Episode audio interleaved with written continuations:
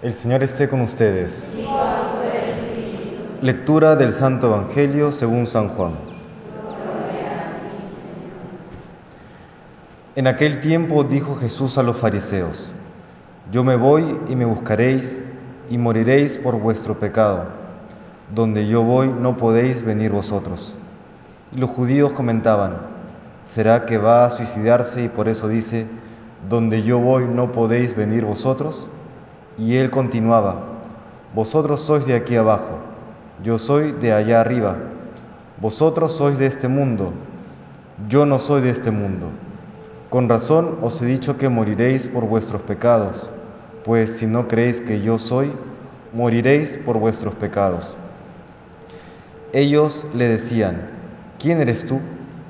Jesús les contestó, ante todo, eso mismo que os estoy diciendo. Podría decir y condenar muchas cosas en vosotros, pero el que me envió es veraz, y yo comunico al mundo lo que he aprendido de él. Ellos no comprendieron que les hablaba del Padre. Y entonces dijo Jesús, Cuando levantéis al Hijo del Hombre, sabréis que yo soy, y que no hago nada por mi cuenta, sino que hablo como el Padre me ha enseñado. El que me envió está conmigo no me ha dejado solo, porque yo hago siempre lo que le agrada. Cuando les exponía esto, muchos creyeron en él.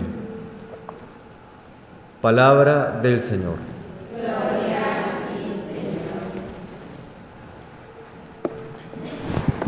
En esta semana previa, ya a la Semana Santa, los evangelios diarios comienzan a perfilar la pasión del Señor encontramos esta frase que en el momento habrá sido totalmente enigmática.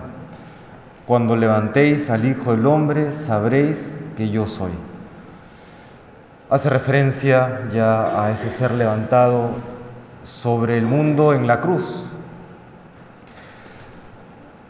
Me hace recordar aquella escena de la pasión de Mel Gibson en el que Jesús ya está siendo crucificado y que tiene una belleza excepcional porque hasta podríamos decir que es hasta litúrgica, y en que se ve cómo se comienza a elevar la cruz del Señor, se ve al mundo romano y a los judíos totalmente indiferentes y hasta burlándose, y por otro lado la escena enfoca a la Virgen María, a San Juan y a María Magdalena, que mientras se eleva la cruz, ellos tres más bien caen de rodillas, en actitud de adoración.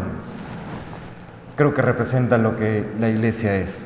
Mientras el mundo es indiferente, mientras el mundo se burla, no comprende, o como dice San Pablo en la carta a los Corintios, eh, escándalo para los judíos y necedad para los gentiles, para los que creen en Dios es fortaleza y sabiduría de Dios.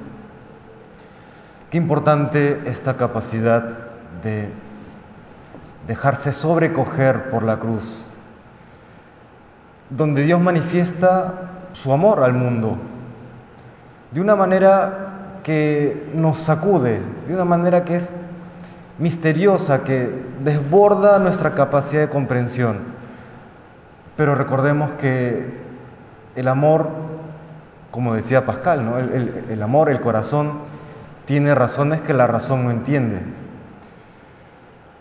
En esta semana que, ya nos preparamos para la Semana Santa, que el Señor, le pedimos al Señor que nos vaya transformando, que con su gracia nos permita ver, nos permita comprender aquello que Él manifiesta desde la cruz, que no nos dejemos ensuciar por aquellos criterios del mundo, que solamente ven lo externo, lo superficial, sino que para descubrir cuánto Dios nos ama es necesario ver al crucificado con ojos de asombro, con ojos que nos dejamos sobrecoger por Él.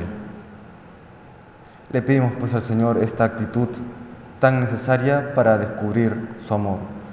Se lo pedimos hoy al Señor con sencillez de corazón. Que el Señor nos bendiga.